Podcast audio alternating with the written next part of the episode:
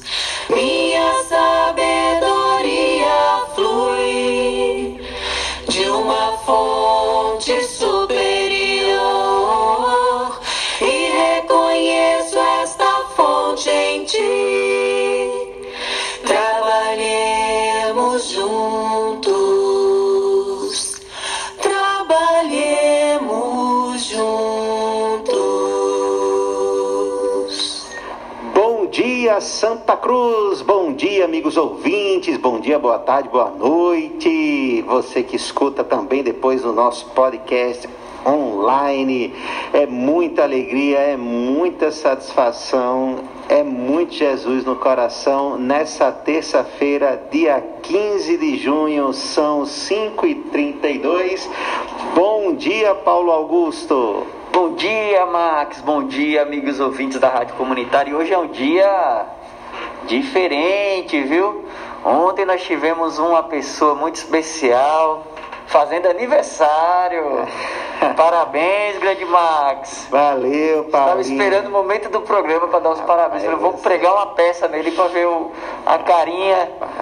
Mas, obrigado, meu amigo, obrigado, meu irmão. Não tem presente melhor do que estar aqui com você logo cedo, logo no dia seguinte, 5 e meia da manhã, para a gente falar daquilo que é motivador, daquilo que é iluminador, é Jesus no coração. E o que é que você preparou aí para o momento espírita de hoje, Paulinho?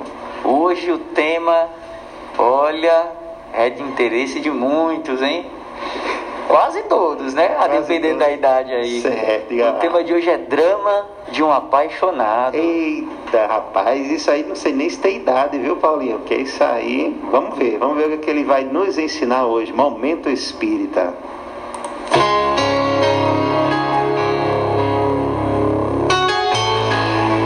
Está no ar. Momento Espírita o programa que traz o Espiritismo para bem perto de você.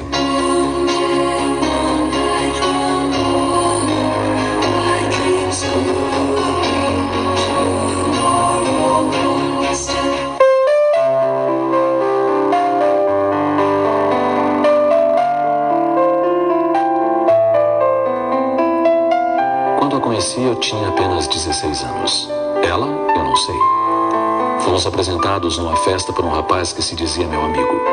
Foi atração à primeira vista. Ela me enlouquecia. Nossa ligação chegou a um ponto que já não conseguia viver sem ela. Mas era uma relação proibida. Meus pais não aceitavam. Fui repreendido na escola e passei a buscá-las escondidas. Mas aí não deu mais. Fiquei louco. Eu queria, mas não a tinha. Eu não podia permitir que me afastassem dela. Eu a desejava sempre mais. Num dia de descontrole, eu bati o carro. Quebrei tudo dentro de casa e quase matei minha irmã. Eu estava louco, desesperado, precisava dela. Hoje eu tenho 39 anos. Estou internado num hospital. Sou inútil e vou morrer abandonado pelos meus pais, pelos amigos e por ela. Sabe qual o seu nome? Cocaína. Devo a ela minha juventude, minha vida, minha destruição, minha morte. Esse desabafo vem assinado por um famoso cantor norte-americano que morreu há alguns anos e foi transcrito no jornal interno de uma empresa multinacional, visando alertar pais e filhos sobre o drama de pessoas que se tornaram dependentes de drogas. Hoje, o texto circula pela internet e é dedicado a todos os jovens apaixonados por ela ou não, para que meditem sobre esse tipo de obsessão que não leva a nada, só destrói. Alerta aos pais de que é necessário preencher o vazio que se instala no coração dos jovens, para que eles não procurem apoio em braços de falsos amigos que podem apresentá-los às drogas. E quando se fala em drogas, não imaginemos que o perigo está somente naquelas que são proibidas. Há muito jovem entregando sua saúde, sua juventude, seus sonhos e a vida a esses venenos livres que conhecemos, como cigarro e álcool. São drogas socialmente aceitas, mas que têm levado muitos dos nossos moços a um sinistro fim, sob os olhares passivos de pais e de governantes. Quanto vale afinal a vida de um jovem? Certamente, nem todo o dinheiro arrecadado com impostos sobre a comercialização desses venenos vale a vida de um cidadão. Mas é preciso que as famílias acordem para essa triste realidade e tomem providências urgentes.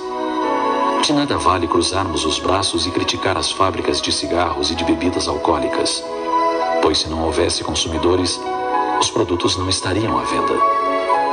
E o que temos que fazer? Como cidadãos conscientes da necessidade de mudar esse quadro, é agir diretamente junto à raiz do problema. E vamos encontrá-la na intimidade de cada lar, onde os pais dão o exemplo e sustentam os vícios dos filhos, por não terem eles mesmos força e coragem suficientes para romper com seus próprios vícios. Que o desabafo do cantor que perdeu tudo para a cocaína sirva de alerta para todos nós e que possamos fazer algo positivo para ajudar nossos jovens a não seguir pelo mesmo caminho.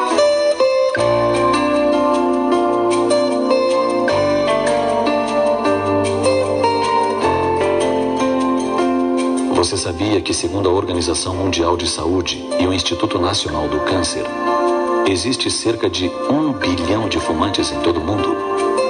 E que o cigarro deverá matar 4 milhões de pessoas ainda neste ano? Isso significa que a cada 10 segundos alguém morre vitimado pelo fumo. Segundo as mesmas fontes, 90% dos fumantes se viciam antes dos 19 anos.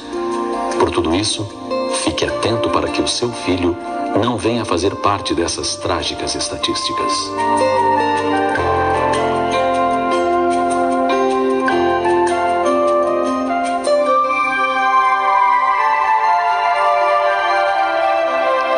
Os textos do Momento Espírita estão na internet no seguinte endereço: momento.com.br. Mais informações pelo telefone ligue 41 223 6174, Curitiba.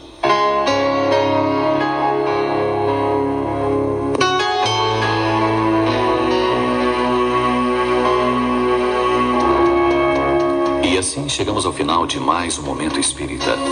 Até o próximo programa.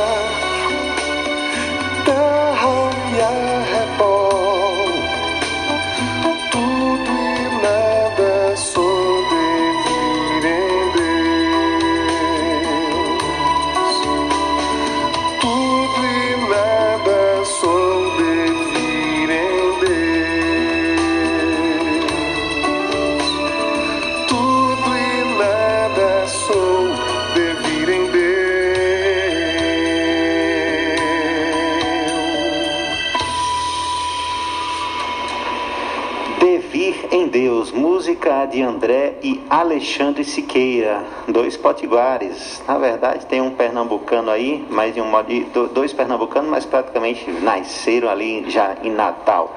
E ouvimos Momento Espírita que nos pregou uma peça com esse título, né? A gente achou que ia falar de outras paixões, mas falou e uma paixão devastadora, assunto corriqueiro aqui na nossa programação. Nós somos do Núcleo Espírita Fraternidade Cristã, estamos apresentando aqui o programa Fraternidade Cristã. Paulo Augusto, tema das drogas, da drogadição, dos vícios e dos problemas sociais, familiares, eh, que vem devastando a nossa sociedade.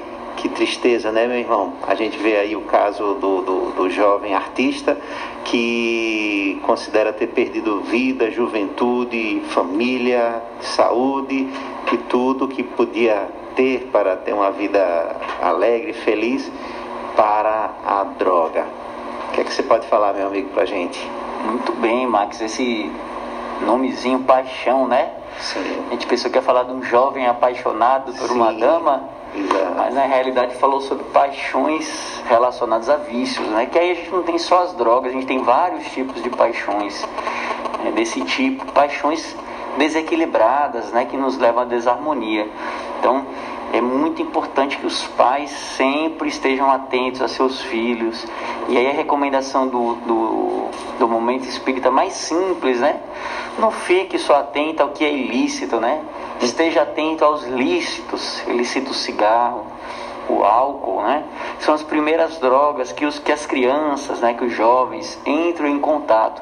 E aí depois se desgovernam e vão em direção, muitas vezes, a drogas muito piores. Né? Então é importantíssimo que a gente participe da vida dos nossos filhos. Hoje, Max, mudou tudo. Né? Antigamente a gente tinha a mamãe em casa, né? ou a vovó, que ali estava todo o tempo com, com o filho, com aquela atenção. Né? O filho faz, fizesse qualquer coisa errada, tinha alguém ali para ver. Aparecesse com um, com um chapéu diferente em casa, tinha alguém para dizer, olha menino, da onde veio isso? Né? E vai ali conversar, vai orientar. Hoje mudou tudo. Os pais trabalham, né? sempre preocupados né? com, com a alimentação, com as roupas, com a escola. E muitas vezes essa preocupação faz com que a gente se perca na educação, né? Deixando ela para os outros, para a escola, né? Então a escola ensina conhecimentos, principalmente científicos, passa valores também éticos, né? Mas a educação moral, a maior participação vem do lar, né? Então quem semeia essa educação é a família. né? Então vale a pena, pessoal, refletir sobre os nossos valores. Né? Muitas vezes não trocar de carro, ou ter um carro mais barato, ou aceitar uma condição mais humilde, né? é mais relevante por você estar mais próximo do seu filho, para você viver o que realmente vai ficar no seu coração. O carro, a casa, né? a fartura em excesso, muitas vezes isso não vai é, mudar a sua relação com seu filho. Né? Era até bom a gente fazer um teste hoje, hein, Max? Hum, vamos lá. Vamos conversar com o nosso filho hoje, dizer para ele qual foi o momento mais importante da vida dele. Né? Será que foi o momento que ele ganhou um brinquedo? Ou será que foi quando ele aprendeu alguma coisa com você? Quando ele brincou com você? Sim. É, a gente brinca é, muito com criança, né? A gente brinca isso em casa, né? Você tem um bebê em casa, aí você faz o aniversário, aí ganha um monte de presente, bonito, colorido. Aí seu bebezinho em casa, já engatinhando, andando, ele vai lá para a cozinha, abre aquela porta do armário que tem um monte de pote de manteiga, de goiabada, aqueles potes de plástico, né? Sim. Tira um pote daquele ali, Max, e faz uma festa toda. Né? Se você estiver junto, então, pense numa alegria. Né? Aí você olha para aqueles brinquedos fabricados ali de forma muito técnica para atrair a criança.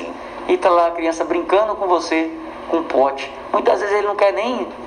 quer estar só no seu colo. Né? Então, assim, vamos fazer esse teste.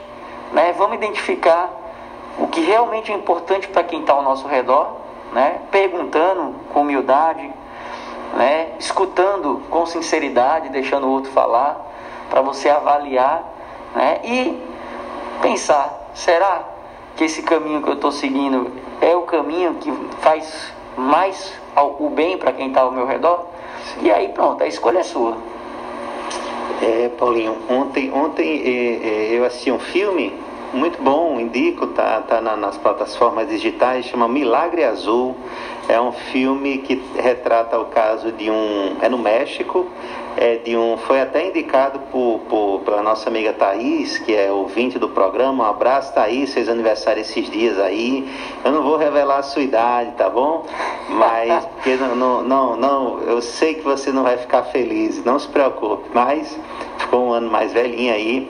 E, e- e esse, esse filme, ele trata de um, de um senhor que adota, é, rece- pega crianças órfãs para cuidar numa grande casa, e, e aí a casa está passando por problemas, eles precisam é, é, arranjar um dinheiro aí, é bacana, o filme é meio que uma, uma espécie de aventura, mas também tem esse aspecto social.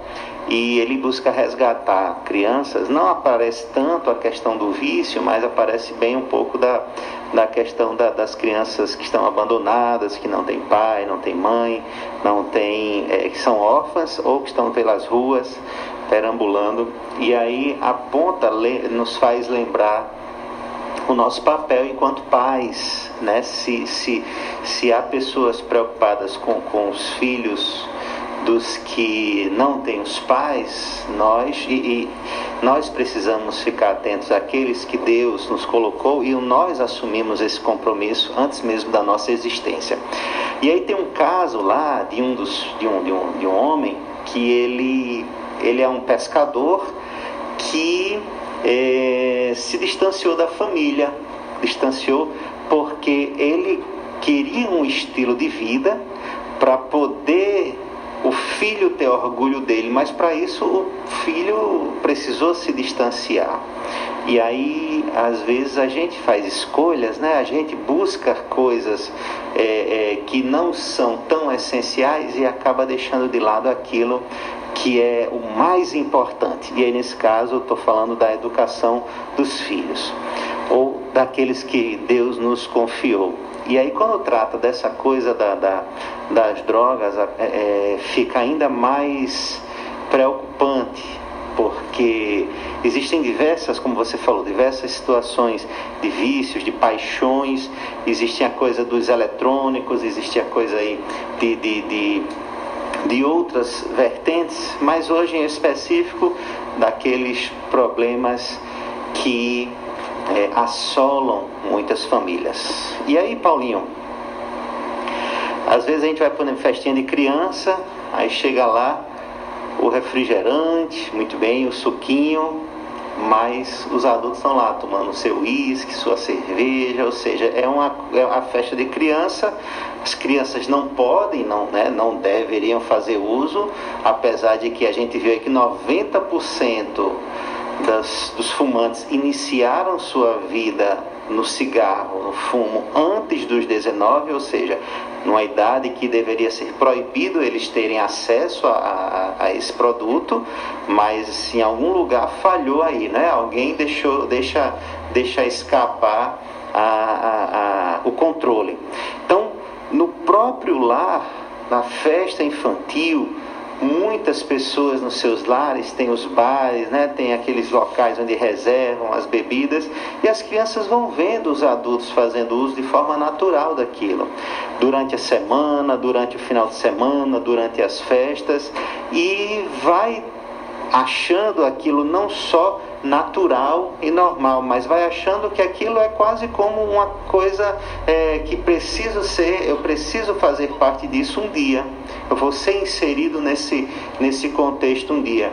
Então, é, é, uma vez, Paulinho, eu estava num supermercado e tinha um pai com uma filha, uma garotinha, que não tinha 10 anos, e ele estava na seção de bebidas alcoólicas. É, e aí ele escolhendo a cerveja que ele iria levar, é, e aí de um lado tinha as bebidas alcoólicas, do outro lado acho que tinha, eu não sei se era refrigerante, salgadinho, uma coisa, eu sei que eu estava olhando na outras guloseimas que também viciam, mas não são, não causam tanta dependência como o álcool. Paulinho, e aí ele escolheu uma cerveja e aí eu escutei ele comentando com a sua filha o porquê estava escolhendo aquela, por causa que o sabor era alguma coisa tal. E eu fiquei, meu Deus do céu a criança ela está completamente indefesa a isso. O próprio, aparentemente era pai, eu não posso dizer que era, mas aparentemente o próprio pai, fazendo aqueles comentários que normalmente você faz com um amigo quando gosta da coisa, que às vezes eu já presenciei isso, né? Tem umas pessoas que entendem de, de cerveja, de marca, é o sabor que, que foi do trigo, que foi não sei o quê, e aí ficam aqueles comentários, só que ele está fazendo isso com a filha dele, uma criança. Então, qual é o, a, o que é que desperta na criança? A, a um diálogo como esse, senão a própria vontade de ser inserida nesse contexto. Então a gente precisa, se a gente não tem mais a, a, a capacidade de, de se libertar dessa dependência, é nossa responsabilidade, no, no, no mínimo, a gente não trazer isso para devastar ainda outras vidas, aquelas que Deus nos confiou. Então, se a gente tem a criança no lar e eu não consigo ser um exemplo para ela de estar longe do álcool ou dos vícios de uma forma em geral, que pelo menos eu faça isso em um momento sem a criança, para que ela não veja ou veja o mínimo possível, ou que ainda ela, ou que ainda que ela veja, ela saiba que aquilo naquele momento eu estou fazendo é, é, meio distante exatamente para ela não estar tá tão envolvida com isso. Então, não só nesse aspecto, no cigarro também e nas outras e as outras drogas principalmente. Então, a gente tem que abraçar é, é esse conhecimento, entendendo que é, e aí eu queria apontar um outro, um outro, uma outra vertente agora, Paulinho, para nossa, nossa discussão ainda sobre esse caso, aí a gente passa para a música e entra no tema principal, que é o seguinte, para nós reencarnarmos, para a gente vir para a Terra, existem programações espirituais, existe uma programação, onde o que a gente vai vivenciar, as pessoas com quem a gente vai se encontrar, os eventos principais que vão acontecer, é mais ou menos como tivesse uma programação, um, um, um, um calendário onde a gente tem algumas expectativas. Isso tudo é probabilidade. Só que antes de tudo isso acontecer, para que a gente renasça, para que a gente reencarne, para que a gente venha a a habitar novamente esse mundo, existem vários, é, é, é, vários mecanismos para isso tudo dar certo. Essa programação não é uma coisa simples. Articular pai, mãe, a própria engenharia genética do corpo, é tudo um, é, aquele, aquele livro que a gente conhece na, na, na o chamado Nosso Lar, fala um pouco sobre isso, sobre programação espiritual. Então veja só, você vem, tem toda essa, essa preparação, esse investimento, era essa palavra que eu queria trazer, investimento espiritual. E aí você se depara com, uma, com um vício que vai destruir a sua vida orgânica em um terço do tempo em diminuindo a qualidade da sua saúde em muito por causa de um vício. E por que a gente coloca isso? Porque a vida, quando a gente renasce, ela tem um propósito. Ela tem um propósito superior ela tem um propósito divino, ela tem um propósito de permitir que a gente alce voos libertadores do ponto de vista espiritual. E o que a droga faz se não nos aprisionar ainda mais? Então a gente tem que ter uma, uma visão, uma percepção além do próprio corpo físico. A gente tem que ter uma visão que a gente está aqui por um propósito. E se a gente se entrega e contribui para que outros se entreguem àquilo que vai se tornar muito mais prisão do que liberdade, isso vai gerar sofrimento e não há outro, outro caminho. Então, se, se as estatísticas é, da ordem de saúde, né, da, da, Organização Mundial de Saúde, não nos são suficientes. Se vê os casos em geral de acidente de trânsito, de briga, de pessoas é, nos hospitais não são suficientes, que a gente trace outros, outras perspectivas, a perspectiva agora espiritual. E aí tem um, um, um livro também da mesma série do nosso lar, chamado Sexo e Destino, em que mostra um outro aspecto que são é, é, que é praticamente esquecido, que é o aspecto da obsessão, que é o aspecto da aproximação espiritual né, é, é dos irmãos desencarnados, né, que são atraídos pela viciação dos encarnados. Então vou dizer aqui eu e Paulinho, Paulinho é é o morto, vou usar uma linguagem popular. Paulinho é o morto, é o espírito desencarnado e eu sou o espírito encarnado. Eu, e ele tem a necessidade, o vício ainda em, no seu, na sua, né, no seu, em seu espírito pela, pela, pelo uso dos entorpecentes. O que é que ele faz? Como ele não tem acesso a isso, ele busca uma mente que esteja vinculado a algum vício.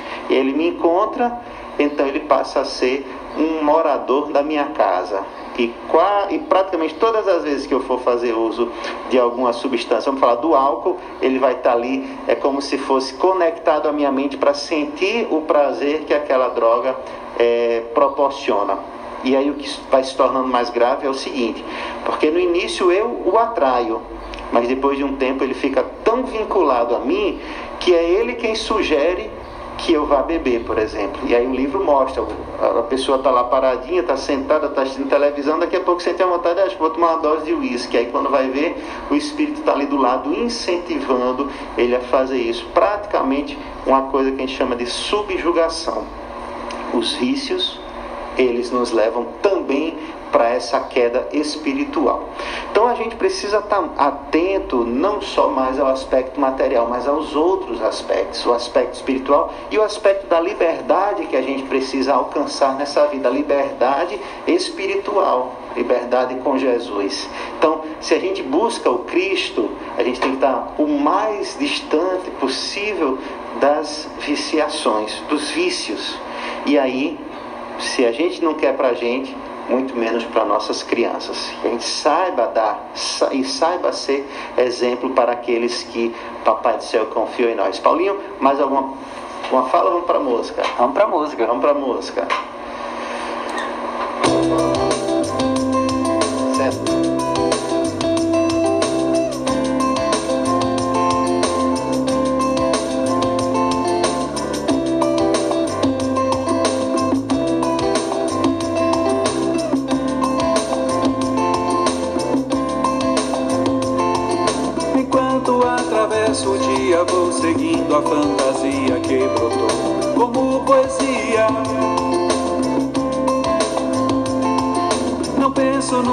Faço, só me atiro sem cansaço. Se for festa ou muita alegria. Assim me iludia sem saber que um belo dia acordaria assim, iria ver. Felicidade totalmente é aquilo que se faz com amor e fé sem se A vida não é um jogo em vão, a regra é de ação e reação, e é pra valer. Fazer favor com alegria, bem tratar, ter cortesia, atrai amor e simpatia. Mas ganha quem perdoa, quem no bem persiste ri à toa, transmitindo boa energia. A natureza ensina que se a chuva vem, faz florescer a vida em si. E a vida mostra que pra ter felicidade só precisa ser feliz em si. Felicidade é construção de amor, do amor vivido em todo esplendor dentro de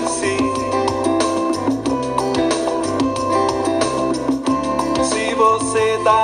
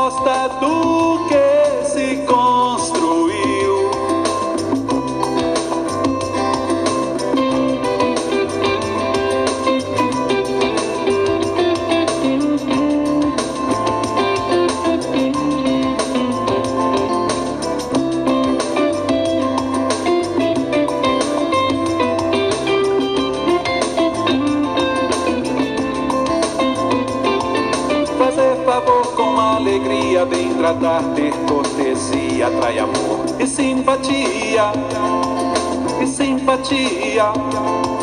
Mas ganha quem perdoa, quem no bem persiste e ri à toa, transmitindo boa energia, boa energia. A natureza ensina que se a chuva vem, faz florescer a vida em si.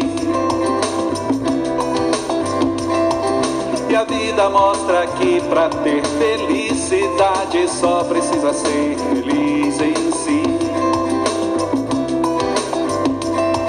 Felicidade é construção de amor, do amor vivido em todo esplendor dentro de si. Se você dá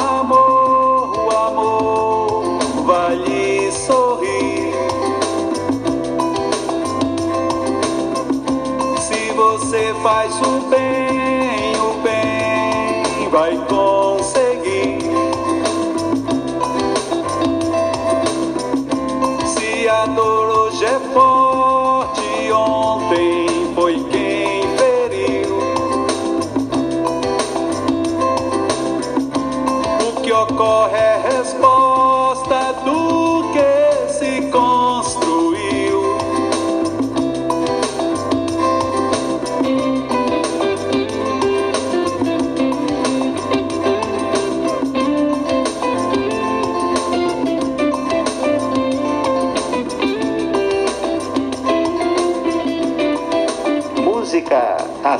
reação, estava tentando apresentar aqui, a gente deixou para falar depois. Ação e reação, Jacó Melo. É, Paulinho, tudo que acontece é resposta do que a gente construiu. Então, é, precisamos ter em mente que Deus e a sabedoria divina, né, o grande Criador, a inteligência suprema, o nosso Pai, conforme aprendemos com Jesus, ele que coordena tudo, que ditou as leis para que a gente fosse regido por elas, é, está sempre no comando.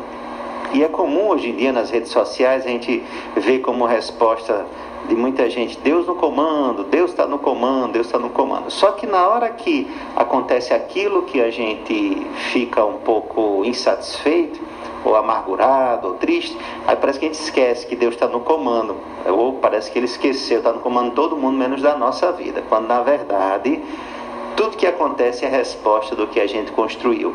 E, não, e a gente não pode só olhar com os olhos atuais, da vida atual, porque tem coisas que fogem à nossa percepção.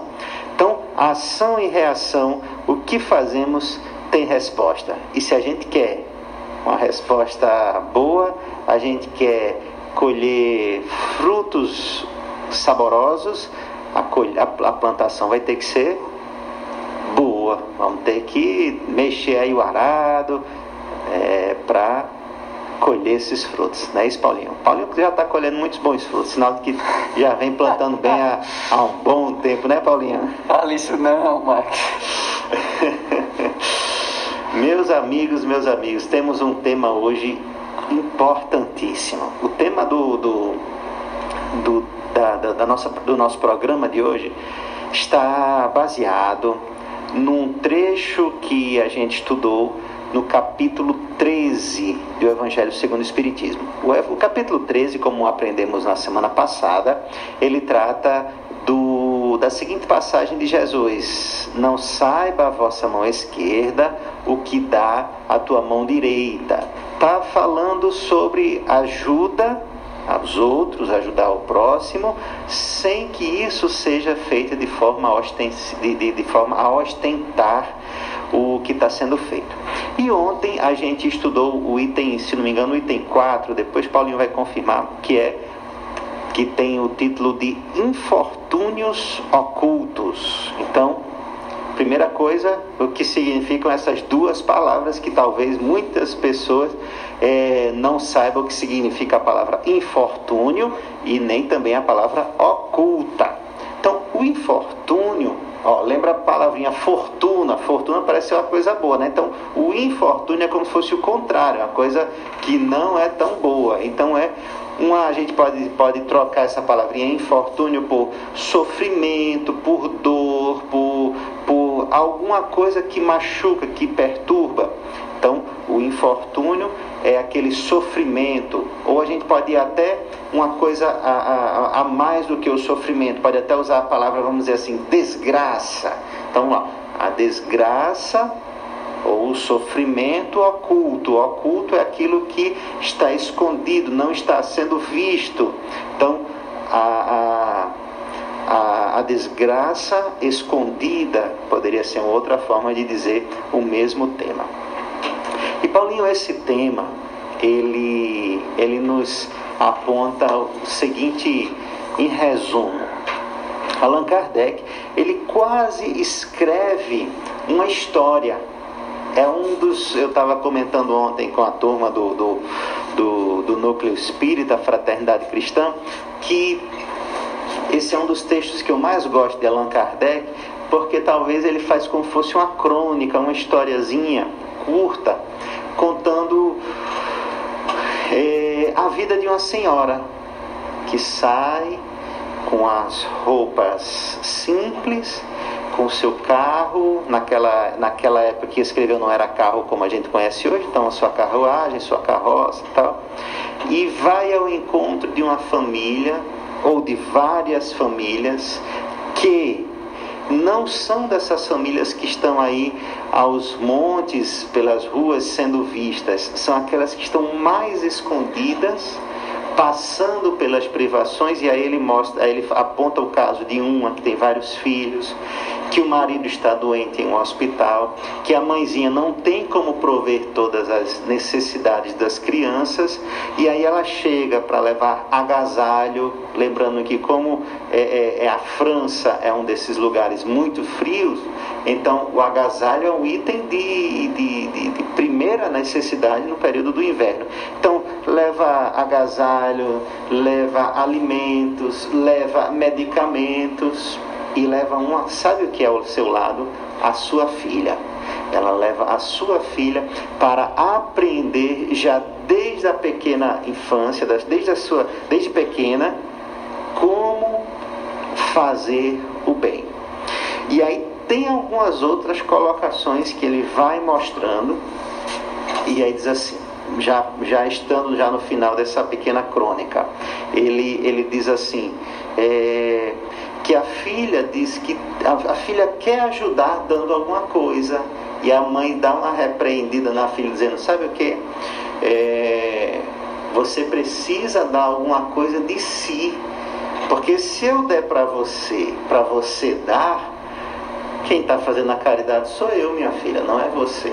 Então, descobrir, uma forma dela usar das suas próprias forças, do seu próprio recurso, que for, para doar, para ajudar quem mais precisa. E aí ele fala, ensinando a ela a fazer, por exemplo, algumas peças de roupa, doando do seu tempo, doando da sua capacidade, da sua é, é, é, capacidade de fabricar alguma coisa para os outros. Nos ensinando que nós precisamos é, duas coisas ensinar, primeiro precisamos fazer o bem onde a gente estiver. Tem, precisamos buscar onde temos, tivermos possibilidade de fazer o bem. Primeira coisa. Segunda coisa, ensinar quem está conosco a fazer o bem. Terceiro, nós mesmos fazermos o bem por nós próprios, não apenas por intermediários. Ah, vamos fazer aqui uma campanha para a gente, a partir desse recurso, a gente fazer tal coisa. Certo, a campanha é importante, mas é importante que a gente participe disso, que a gente dê a nossa contribuição, que a gente, se precisa de dinheiro, eu tenho dinheiro, eu tenho que ser o primeiro a, a colocar a mão no bolso para fazer isso. Se precisa de alguma coisa é, é, é, específica, eu tenho que estar ali para dar a minha parcela de contribuição antes de pedir que os outros deem a própria parcela de contribuição. E ela ensina isso à filha. E ainda tem uma última lição. Quando ela chega no outro local, porque essa mulher é uma dama da sociedade, ela não é, ela é uma pessoa, vamos dizer assim, muito é, de, de, é, visivelmente é, é, é, da alta sociedade. E aí, mas ela não quer ser vista, ela não quer saber, é, não quer que as pessoas saibam do que ela faz. Por quê? Porque o bem deve ser feito pelo bem, sem a ostentação, com simplicidade e humildade. Ele começa narrando o texto que ela vai com roupas simples para não chocar as pessoas com quem ela vai ter, que ela poderia estar toda armada, toda chique, toda cheia de, de, de, de apetrechos, mas humilharia quem vai receber. Então é uma lição, Paulinho, que, que, que gera muitas reflexões positivas sobre como a gente deve se portar quando a gente vai estender a mão para alguém, o que a gente deve é, é, ofertar, que é o nosso amor, o nosso tempo, que a gente deve ensinar aos pequenos desde o do, do mais novo possível, que a gente deve procurar fazer o bem sempre. E aí a última lição termina dizendo assim: quando ela encontra uma dessas pessoas que ela ajuda no seu ambiente, ou seja, no ambiente da alta sociedade, ela diz assim: olha, não fala nada. Precisa ficar dizendo aqui como se eu fosse uma grande heroína, como se eu fosse uma grande pessoa. Era assim que Jesus mandava fazer. Ajuda, mas não fala nada para ninguém. Então, qual é o sentimento que a gente tem no nosso coração quando a gente busca estender uma mão? A gente está buscando realmente fazer com que aquele que sofre, aquele que tem uma dor, aquele que tem uma dificuldade sair da dificuldade, a gente está procurando aplausos, a gente está procurando ser reconhecido. E só para passar, antes de passar a palavra para você, no primeiro parágrafo do, do texto, ele ainda diz assim, Paulinho.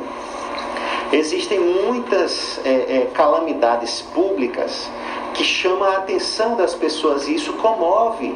E o que acontece quando a gente observa, é, aconteceu uma tragédia é, numa favela tal, aconteceu uma tragédia num bairro tal, alagou, inundou, é, houve uma, uma, uma devastada, enfim. Então, quando acontecem essas situações, existe uma mobilização social, o que é muito bom porque chama a atenção, chama aos olhos da sociedade. No entanto, existem outras que não precisam esperar calamidades públicas para surgirem, porque elas já existem todos os dias. E é por isso que o título recebe o nome de infortúnio oculto. O cristão o espírita, aquele que busca imitar Jesus, conforme dizem os bons espíritos, ele vai na busca do sofredor, antes mesmo que ele venha ao seu encontro, bater na sua porta, pedir. Então, precisamos ter esse, essa, esse sentimento de garimpo. Sabe o que é um garimpo, Paulinho? O, o cara, o camarada que está buscando pedras preciosas, está ali peneirando, está garimpando um metal precioso, alguma coisa ali que vai lhe dar um grande recurso. Então, o cristão ele fica garimpando as oportunidades para fazer o bem. Muito bem, Max.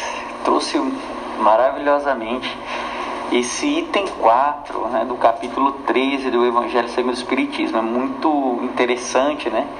Como Max bem disse, a oração, a oração, olha, a orientação vem toda em uma história né, que a gente tem que ler com muita atenção. Né? E ao final, né, a gente vê aquela recomendação da vigília. Né? A gente pensa muito em oração e vigília no sentido ali da gente estar tá se olhando, se disciplinando, tendo autocontrole das nossas ações. E aí esse trecho ele traz um aspecto muito interessante da vigília, que é a vigília do bem. É, é você não estar distraído para passar como indiferente para as necessidades de quem está ao seu redor. Então você ali em vigília, você atento às necessidades do próximo, né? amando o próximo, você consegue ter mais facilidade em identificar uma situação que está oculta. Né? Então o texto mostra que aquele que precisa, é, muitas vezes ele não vai estender a mão e pedir para você. Ele está ali em silêncio, ele está no seu lar, né? É, passando por aquelas dificuldades. Mas você, assumindo né, a postura cristã, identificando esse irmão, você pode ir em sua direção para tentar de alguma forma lhe auxiliar. Então, é, eu acho que o pensamento que eu queria colocar é justamente esse: a gente está atento aos nossos irmãos, né? estarmos em vigília às necessidades dos outros. Né? Não precisa ficar perguntando, não, é só estar atento. Muitas vezes a gente chega assim. É, a estar né, com, com um colega, com um amigo, e só pelo rosto dele você já vê que a pessoa tá tudo bem? Não, você tá com uma. Aconteceu alguma coisa. Você está triste, alguma coisa aconteceu. Então, é, na, na, na, nas palavras, né? Ou no silêncio, a gente consegue perceber que a pessoa, de alguma forma ali, é, passa por alguma necessidade que a gente não sabe. Pode ser financeira, pode ser uma necessidade de diálogo, né? Ou simplesmente de alguém para lhe escutar a sua aflição, a sua angústia. Né? Então estejamos atentos, estejamos vigilantes ao bem que a gente pode fazer. Né? É interessante, pessoal, a gente refletir uma coisa. Se a gente está falando demais, a gente não consegue escutar o outro. Né? Se a gente é muito eu, é a sua vida, as suas necessidades, as suas dificuldades, os seus sonhos, tudo isso, de certa forma, faz com que o outro fique cada vez mais menor né, cada vez mais menor e a gente fica muito, para nós fica muito difícil ver a necessidade do outro. Então é preciso a gente se diminuir, se fazer menor, para que a gente possa enxergar um pouco mais fácil, com mais nitidez, aquilo que tem ao nosso redor. Né? E o texto, de certa forma, ele vem convidando a gente a fazer isso. Né? É, procurar olhar o que tem ao nosso redor. E assim a gente tentar, né? Dentro aí das possibilidades de cada um, praticar o amar ao próximo. Isso aí, Paulinho. Eu estou descobrindo que eu estou falando muito, então estou ouvindo pouco. Preciso, eu preciso fazer esse ajuste. Obrigado pela lembrança, Paulinho. É, queria mandar um abraço aqui para novos ouvintes do programa, viu, Paulinho? Temos dois amigos novos aí, o senhor Luiz Antônio e o seu filho querido do coração, Carlinhos, Carlinhos, Carlinhos. Então, seu Luiz e Carlinhos, um abraço no coração de vocês.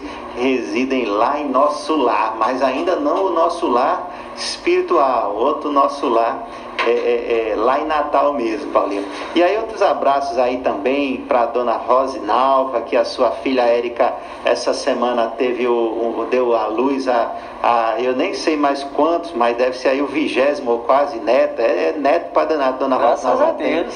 Ela, ela tem passado por muitas dificuldades na vida e eu digo para ela que é, Deus tem sustentado e as, e as as, as dificuldades, as situações mais graves, Deus é quem está nos sustentando, Ele está coordenando tudo isso. A gente não pode desesperar, contar com os amigos.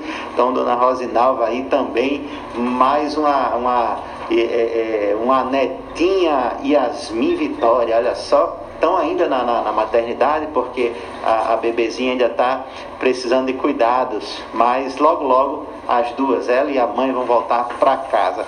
E aí a, a, lista é grande. A gente tem aí a nossa amiga Lilian, um grande abraço que está voltando hoje do Rio de Janeiro, foi dar uma visitada no seu filho querido. Tem um abraço aí pro pessoal que está no Facebook. Quem é, Paulinho, que está no Facebook? Alberto, Maciel e Ronei. Oh, três camaradas aí maravilhosos. E temos um abraço especial hoje também, É mais um especial. Eita. Para nossa amiga Catarine, que não está aqui, mas está aqui. É verdade. Catarine hoje que não se fez presente fisicamente, mas como a gente é espírita, a gente sabe que o pensamento vai e está onde o coração está. Então, se o coração dela está aqui com a gente hoje, então ela está presente também. É capaz ainda da gente receber até uma ligação até o final da, da, da nossa programação. Então, um abraço aí para Joãozinho do Manguzá, Joãozinho que saiu da Covid, passou aí 15 dias é, em casa. Ele disse, Paulinho, que esses 15 dias foram, foram dias de. Foi a TV ligada direto só assistindo palestra. Era Haroldo Ah, Dutra, maravilha. era Divaldo Franco, era Roçando Clige. Parece que o homem saiu mais espiritualizado. Agora eu disse a ele: vamos ver na prática, viu, Josinho? Tô de olho nos- nas próximas semanas como é que você tá. Parece que o homem deu uma elevada moral danada, viu? Tá? Mas- Passou pela Covid. Ó, Catarine já anunciou aqui no Já Facebook. anunciou? Tô aqui, ó. Tô aqui. Eita, valeu, Catarine. Valeu, minha irmã. Um abraço forte. Recebi sua mensagem ontem, viu? Muito obrigado pelo carinho. E, Paulinho, é, é, é legal ver essa, essa, essa, essa rede aumentando, né? A rede do bem, a rede do evangelho, a gente conseguindo chegar nos corações dos amigos e a gente também vai descobrindo que outros que a gente nem sabia está recebendo, que a dona Dilene, a nossa genitora, a nossa mãezinha querida, a qual ainda não acessou o Facebook para deixar mensagens, ela parece que, que gosta de fazer a propaganda do filho, porque quando eu fico sabendo, ela espalhou o programa aí para um bocado de, de, de amigos. Eu acho bom, porque é a mensagem, não é o filho, né? Claro que a mãe tem esse olhar, mas é a mensagem que chega em outros lares, em outros corações. E a própria Rita, que é uma grande amiga da minha mãe, Rita Lino, mora ali em Ponta Negra. Paulinho já conheceu também ela. Já foi na casa dela pegar ou deixar alguma coisa com certeza. Dona Rita, nossa amiga Rita Lino, um abraço, minha irmã, muita saúde, muita felicidade para a senhora, viu? Um beijo no coração. Vamos ouvir mais música, Paulinho? Vamos lá. Pensar, sentir e agir com Jesus.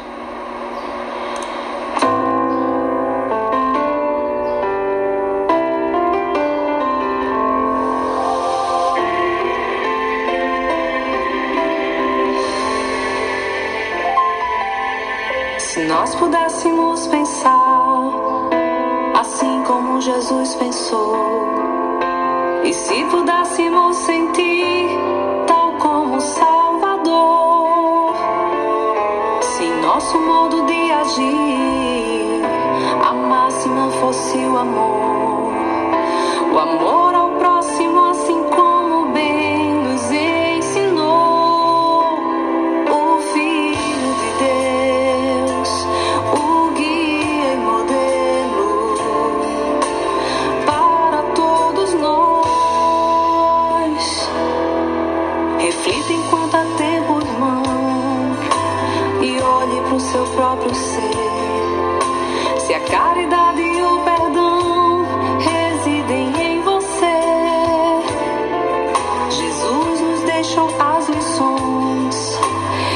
nos amarmos como irmãos, pensar, sentir e agir,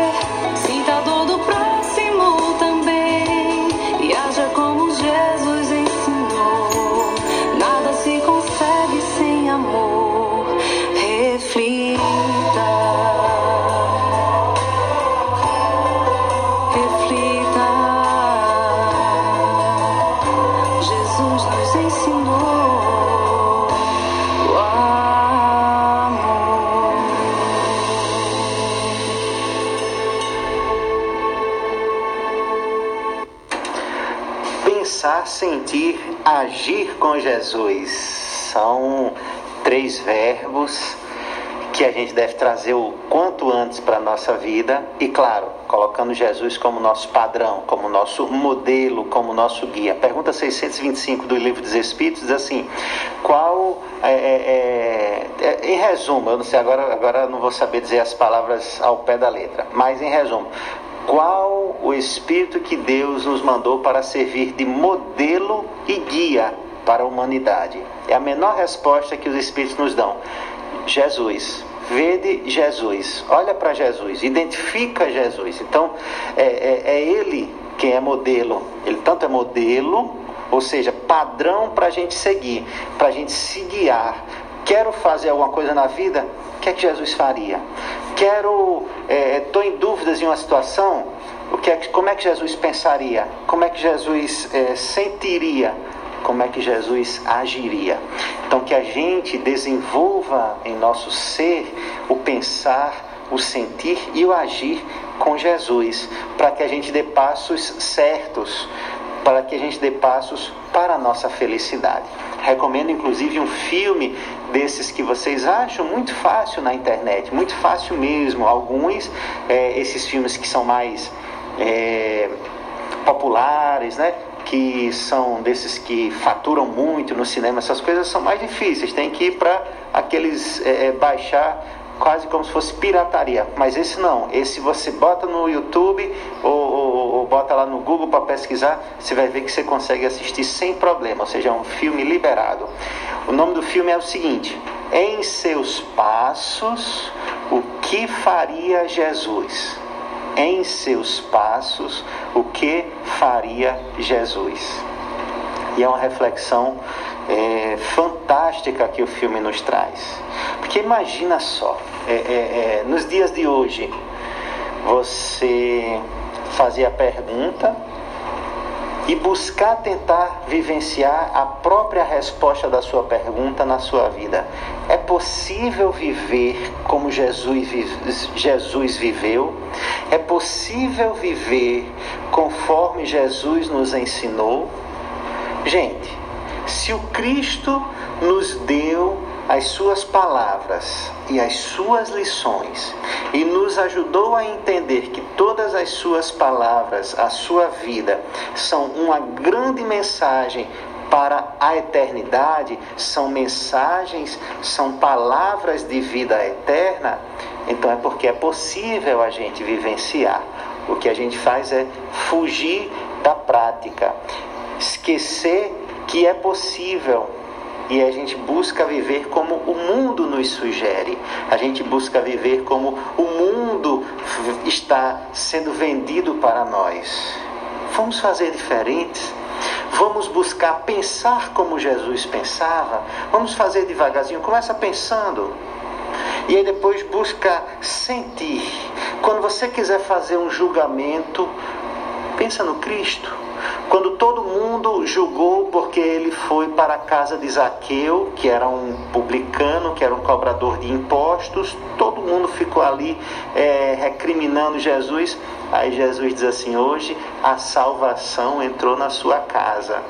Ele olhou para Zaqueu e viu além do que a sociedade comum via. Ele olhou para Maria Madalena e viu que ninguém estava vendo. Ele olhou para um Simão Pedro, pescador de Cafarnaum, aquele homem bruto, talvez agressivo, talvez pouco é, instruído e viu alguém em quem ele iria conseguir operar uma transformação queria ser o sustentáculo do cristianismo primitivo. Ele olhou para um perseguidor do cristianismo, Saulo de Tarso, e sentiu que ele tinha algo divino que poderia ser investido. Então, quando a gente olhar para o próximo, ao invés de fazer o julgamento, ao invés de rebaixar, ao invés de nos acharmos melhores, olhemos e buscamos sentir, busquemos sentir como Jesus sentiria. E por fim, agir. O que é que Jesus faria? Tentemos imitá-lo, ainda que outros nos recriminem. Tentemos imitar ao Cristo. Tentemos refletir sobre o sentimento que ele teve para que aquela ação fosse realizada. Meus amigos, meus amigos, as lições são muitas. As oportunidades nunca se extinguirão mas precisamos aprender a aplicá-las. Precisamos apre aprender a aplicar a lição na oportunidade. Façamos como a gente comentou há pouco tempo no bloco anterior. Oremos a Deus pedindo para que a gente consiga ser esse garimpeiro, esse que procura em todos os locais que passa alguma possibilidade de ser útil, alguma possibilidade de desenvolver sentimentos no bem, alguma oportunidade de pensar bem para agir no bem. Estamos chegando ao final de mais um programa Fraternidade Cristã e os abraços são para todos aqueles que nos escutaram, tiveram é, é, é, a paciência de ouvir as nossas falas, né? Falamos bastante hoje, deixando o nosso abraço fraterno ao amigo Rony, nosso presidente, mas também todos os amigos que fazem o, o Núcleo Espírita Fraternidade Cristã é, em Santa Cruz. Lembrando que as atividades continuam de forma remota, logo, as atividades não estão acontecendo fisicamente. O endereço já mudou e logo nas próximas semanas, quando tivermos programado todo o retorno para as atividades presenciais, vamos informar, vamos comunicar. Um abraço a todos, uma boa semana e vamos finalizar ouvindo uma mensagem na voz de Chico Xavier intitulada Escola de Bênção pelo Espírito Meimei.